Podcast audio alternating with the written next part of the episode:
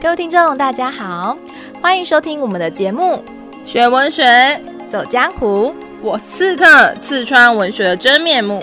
大家好，我是游侠，游出文学的美好时光。各位听众，大家好，欢迎回到我们的节目。今天我们要为大家介绍的主题是诸葛亮的《出师表》，许你一个未来，透视诸葛亮的内心世界。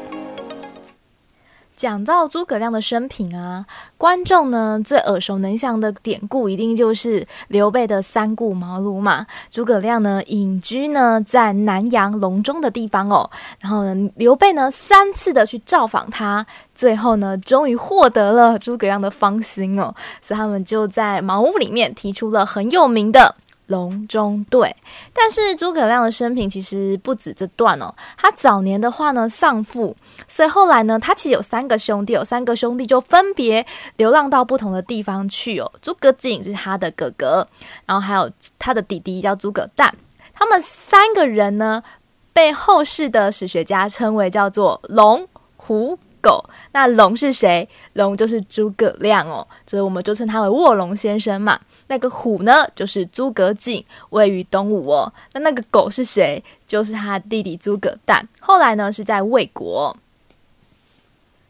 那么刘备自从呢在南阳获得了诸葛亮这只龙之后呢，那他有什么样的功用呢？就在赤壁之战之后呢，诸葛亮就协助了刘备，联合孙权，然后击败了曹操，形成了三分天下的局面。哎，相传呢、其实呢，那个隆中对就是告诉了刘备，天下将分为三等份，而刘备应该要先获得所谓的益州。所以呢，因为刘备获得了诸葛亮的关系，所以呃，蜀汉呢就因此建立了。那诸葛亮也担任了丞相一职，甚至于刘备病逝之后，诸葛亮也非常非常用心的去辅佐刘禅继位哦。那诸葛亮死后呢，受封为武乡侯，为兴复汉室，他还多次出兵。攻打魏国就多次的北伐嘛，但后来因为军粮不济啊，然后积劳成疾，最后呢就病逝于军中哦。他的谥号呢叫做忠武侯。对啊，那讲到诸葛亮啊，我想很多的听众小时候可能就会看过所谓的《三国演义》哦。那其实呢，在高中的国文课本里面呢，也有选入《三国演义》哦。那他选的呢是用奇谋孔明借鉴。那在《三国演义》里面呢、诸葛亮根本就像是神一般的存在哦，就他的呼风唤雨啊，然后料事如神哦，非常的强哦。但其实呢，我们真正的回归历史，你可以发现，其实在三国里面的诸葛亮，其实有七分是虚构的，这三分是真实的，而相对我们今天来阅读的《出师表》，它字字句句是发自肺腑之言，然后是诸葛亮呢亲自去写下，我们更能够真正的看见这个人的人格特质以及他真实的样貌到底是什么样子。所以，我们今天就要来揭开诸葛亮真实的生命面纱喽。好，就让刺客与游侠，我们两个一起带领听众。我们呢，借由《出师表》来透视诸葛亮的内心世界吧。那《出师表》的写作背景呢，就在蜀汉后主建兴五年的时候，诸葛亮呢要首次出兵曹魏了。这个时候呢，他在要临走之前，就是要出师之前，所以才叫《出师表》嘛。出师前呢，就向后主刘禅上奏此表。那表是什么意思呢？表呢，就是指臣言事于君，又可称为叫上书哦。在汉代呢，上书可以分为章、奏、表、议四种。章呢是用来谢恩，奏是用来谈暗合，那表呢就是陈请，就希望皇帝能够做什么事情。那议就是直议。那我们本篇呢，篇名叫做《前出师表》。那《出师表》的文学成就其实非常的高哦。呃，南宋的安子素曾经说过呢，读诸葛亮《出师表》不堕泪者不忠。所以听众要注意啦，你如果听完我们的《出师表》你没有掉眼泪的话，代表你不忠哦。但是要讲的其实就是呢，《出师表》写得太感人了，然后感人到你可以完全看见诸葛亮的一片赤诚之心，所以你会为之而感动啊。历代文人啊被《出师表》所动容的，就是很多很多。那例如最有名的，也被选进高中课本里面的就是陆游的《书愤》，里面就有一句话讲到哦：“出师一表真名士，千载谁堪不中间。”就是几千年来没有人可以跟他匹敌哦。由此可知哦，陆游真的非常的崇拜诸葛亮哦，也以他为自己的志向哦。阿姨也可以知道，所以这篇文章的话呢，是如此的动人哦，甚至影响到宋代的人很深很深哦。好，接下来就让我们进入到文章中的第一段。陈亮言：先帝创业未半，而中道崩殂，今天下三分。益州疲弊，此诚危急存亡之秋也。好，陈亮言指的就是呢，臣子诸葛亮，他就说话了。他说什么呢？先帝，先帝当然指的就是刘备。创业未半，他呢创业创立蜀汉之业，但是呢还没有完成，未半就还没有完成。而中道崩殂，而中道者就是中间中途的时候呢，他就崩殂了。崩跟殂属于同义副词，都是象征着死亡的含义。但崩的话呢，很特别。要特别注意一下哦，它只能用在天子死亡，就是我们俗称的驾崩、驾崩这样子哦。所以崩是一般人死亡是不可以用崩的，你顶多就是用卒或者是卒，就死亡的意思哦。好，接下来我们继续。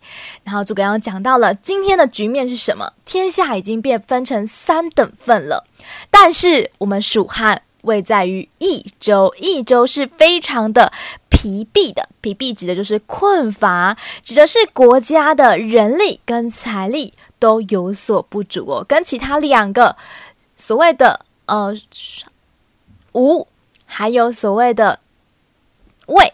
是不太一样的，他们两个都是非常富裕的大国，就只有蜀汉特别特别的小哦，所以就此诚危急存亡之秋也啊！所以呢，现在就真的是一个非常非常危急的存亡之秋。存亡之秋指的是什么呢？就是紧要的关头，而存亡两个字是偏义副词偏亡，就国家即将可能要被灭亡的重要关头了。所以秋指的是关头。一开始，诸葛亮呢就先用这个紧张的局势。目的是什么？目的就是要点醒我们的流产，就是后主啊，你应该要开始紧张，开始认真了，认真听进去我接下来要说的所有谏言。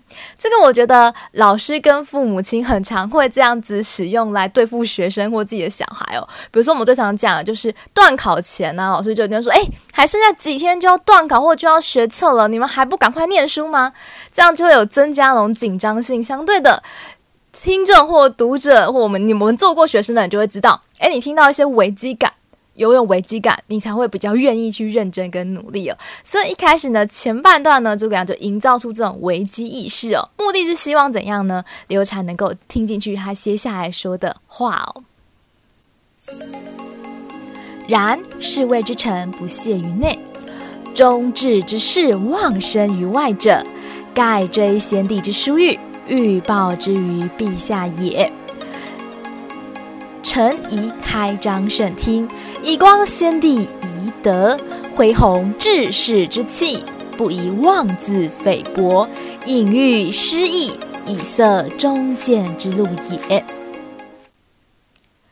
讲完了局势非常紧急之后，诸葛亮就介绍到了在阿斗。在刘禅身边的一些重要人物，他就讲啦：侍卫之臣，侍卫之臣者就是朝廷内的大臣，不懈于内，每个人呢都不懈怠于朝廷之内。忠志之士者就是在战场上的将士，都忘怀个人生死在外，外者就是沙场上为国奋战哦。那这些人为什么都这么努力呢？盖追先帝之殊遇。欲报之于陛下也，盖就指因为，因为每个人都追念着刘备对他们特殊的恩宠哦，所以呢，因为刘备已经死亡了嘛，所以呢，讲想要将这种恩惠呢报答在陛下身上哦，而这陛下当然就指刘禅呢。透过其他人都非常的努力来鼓励刘禅说：“哎，你也要跟着一起努力，而且这就是你爸爸。”对你的期待，你爸爸留下给你的很珍贵的礼物哦，所以你一定要好好的珍惜。这个也是我们平常在鼓励别人奋斗的时候，我们常用的嘛。诶，某某某很努力，所以你要更加努力才行，类似这样子哦。当别人很努力的时候，我们看到别人的一个身影，我们也会跟着激励，我们也跟着一起努力嘛。所以这边呢，诸葛亮就运用这种效果，就是去激励刘禅说：“诶，你也要好好加油，因为大家都跟着你共同努力。”着，就希望呢，能够既由这样子全部都团结一致的精神，那种决心哦，去感动刘禅哦，哎，也开始要振作起来了。好啦，那既然呢要鼓励刘禅振作，那你要告诉刘禅要怎么振作，振作方法是什么？接下来诸葛亮就要提供所谓的方法了。第一个方法就是诚宜，诚宜者就是应该，应该要怎样呢？开张圣听。好，开张圣听是什么意思呢？指的就是要扩大圣君的见闻。那引申的意涵就是应该要听取众臣的意见，然后接下来以光先帝之遗德，以此呢才会光耀先帝刘备曾经留下来的美德。因为刘备。我们必须老实说啊，其实刘备没有什么特殊才能，但刘备唯一一个最厉害的就是懂得去珍惜人才。那为什么刘备懂得去珍惜人人才呢？就是因为刘备懂得开张圣听嘛，所以他也教导刘禅，你要学习你爸爸，懂得去开张圣听，去听取朝廷中大臣们的意见。如此一来，就能够干嘛？恢弘志士之气，你就可以怎样扩大？那些勇士、那些厉害的人才的士气哦，因为当一个人愿意相信你、愿意听你的话的时候，你也能够让人才更加有自信嘛。当你都不听人才的话的时候，人才也会觉得非常的就是自卑啊，或者是就觉得哎，算了，皇帝都不理我们，那我们也不想努力了，就有这样的效果。所以他告诉刘禅，一定要学习刘备，懂得去开张圣听，去察纳雅言哦。最重要的，接下来他提到了不宜妄自菲薄，隐喻失意，以色中间之路。所以呢，刘禅呐、其实我觉得这个是呃富二代的人都会有一些问题哦。什么问题呢？就是有的时候富二代表面来讲都会觉得他们光鲜亮丽嘛，他们就直接继承了家财万贯，但他们其实有时候也会有一点自卑哦，因为他会觉得大家都会觉得呃富二代你就是靠你爸妈。所以富二代自己也会有那种，我好像是靠爸妈，不是真的是靠我实力的感觉。所以其实刘禅有某种自卑的个性，所以他才会流于玩乐啊。因为反正算了，因为大家都这样看我，那我就去玩。因为有时候酒肉朋友反而会给你某种就是吹捧、某种自信嘛。那刘禅也是处于一种这样的状态哦。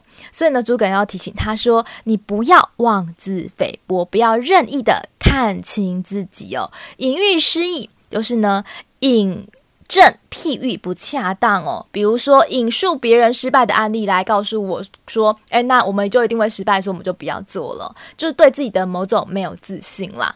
然后呢，以色中间之路，这样子呢，用来。阻塞中间之路，这样是不好的行为，所以就鼓励刘禅应该要有自信，懂得去听进别人的话。其实，一个真正有自信的人，往往是可以听进别人给你的建议，不会因此而憎恨，或不会因此而逃避哦。是勇于面对自己错误的人，才是真正有自信的人呢、哦。所以，这也是诸葛亮要鼓励刘禅去做的一件事情。好，那讲到呢，就是。多听别人的谏言呢，接下来就要讲到治理一个国家最重要的事情了。那我想很多同学其实是很有兴趣在读法律系这件事情上。那接下来第二段要认真听哦，因为诸葛亮就是在跟你讨论法律的问题、法治的概念哦。他说呢。宫中府中俱为一体，治罚臧否不宜异同。那这这句话里面最有名的句子就是治罚臧否了，因为治罚臧否非常的难写，意思也非常的难懂，它其实是一个错综的修辞。好，那这个我等下再讲哈。那我们先讲说呢，宫中府中俱为一体，指的是说呢，不管是皇帝的宫廷，还是像是我丞相的府邸，任何的行政单位都一样，我们所有的执法单位都一定是公开透明的，很像现代的一个法治思维哈。好，那治治罚臧否不一同。那治的话呢，指的是升迁奖赏；那罚指的是惩罚。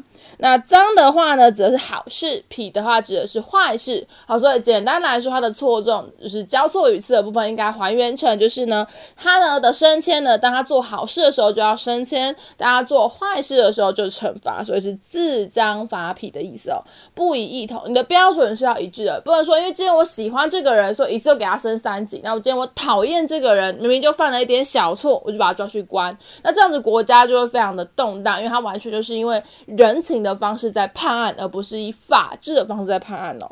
然后接下来又继续讲啦，若有作奸犯科即为忠善者，一复有司。论其形象，以昭陛下平民之理，不以偏私，使内外异法。虽然其实看起来很简单，但我真的觉得是非常先进的概念。他说呢，如果今天有人犯错了，或是做一件好事，你要怎么样？你其实应该把它交给有关的机关，就是给呃司法单位，它的有司其实就是相关的行政单位啦。好，就靠这些行政单位去这个权衡该怎么去奖赏或是惩罚，而不是由皇上你来决定。好，应该是给另外。单位就是，比如像我们现在就是给法院来判断这样子，而不是总统来判断，这样就不会使总统的权力完全过高而乱判一通，然后国家变得很混乱吼，而是各有专业，然后各司其职。所以呢，论其论其形赏就非常的公平，就能够昭陛下平民之理，你会非常公平，而且明理啊，明事理的那种样子，一个皇帝该有的气度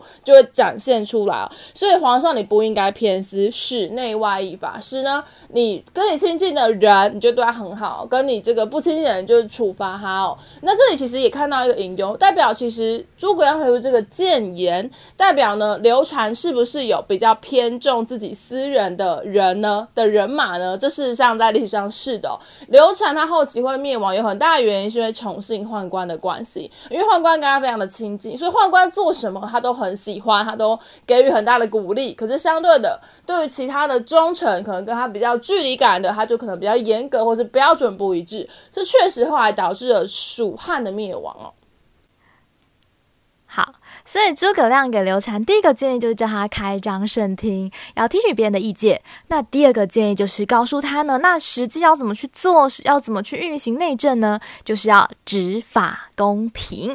好，接下来我们进入到第三段。第三段呢，诸葛亮就要为他介绍很多很多的人才，目的是什么？目的就是要他亲近人才，然后远离小人。好，所以接下来我们就进到第三段。侍中、侍郎、郭攸之、费祎、董允等，赐皆良实，志虑忠纯，是以先帝简拔以遗陛下。予以为宫中之事，事无大小，悉以咨之，然后施行，必能必不缺漏，有所广益。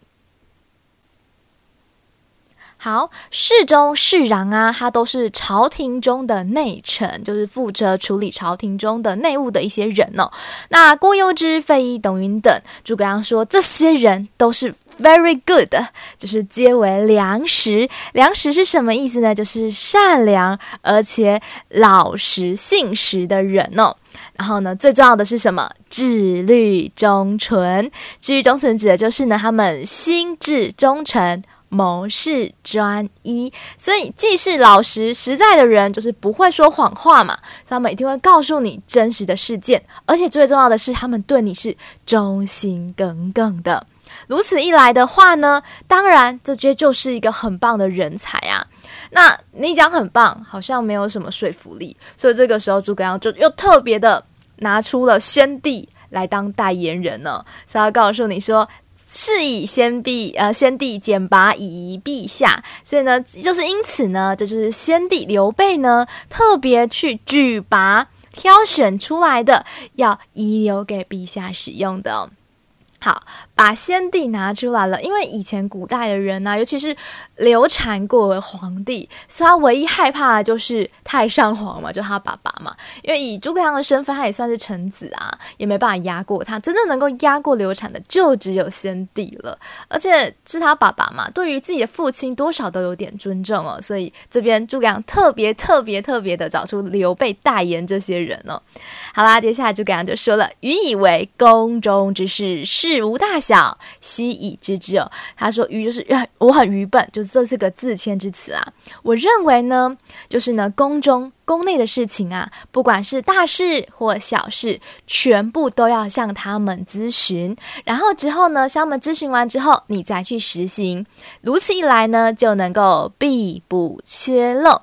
必补缺漏这边很重要哦，指的必补就是指的是补救。”补救呢，缺漏，缺漏者就是一些缺失哦，如此就会有所广益哦，对你来讲就会有很多很多的益处哦。好，这是诸葛亮提供刘禅的一些小秘诀哦，跟他讲说，诶，刘禅呐，其实当皇帝不难，最重要的就是你能够找对值得信赖的人，而且他对你也是非常忠心耿耿的。那因为皇帝不可能所有的专业知识都会嘛，你就问他们。问他们之后，你再去做。如此一来的话呢，一定能够补救缺失哦。那如此一来，对你当然就是百利而无一害嘛。好，前面介绍完了内政可以使用的人才之后，诸葛亮就要开始介绍在军事方面的话，又有哪些人是值得信任、值得任用的呢？将军向宠，性行淑均，晓畅军事，适用于昔日。先帝称之曰能，是以众议举宠为都。予以为营中之事，悉以咨之，必能使行政和睦。